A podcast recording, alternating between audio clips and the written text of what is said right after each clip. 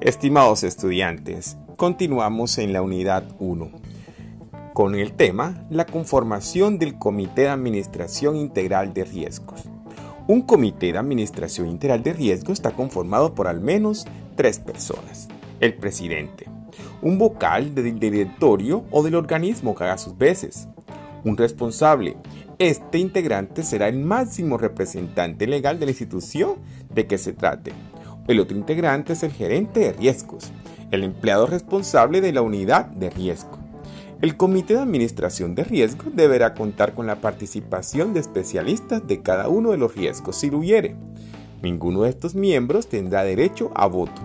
Las designaciones y las sustituciones en la nómina de los miembros del comité deberán ser conocidas y aprobadas por el directorio o consejo de administración, lo cual debe quedar consignado en las respectivas actas.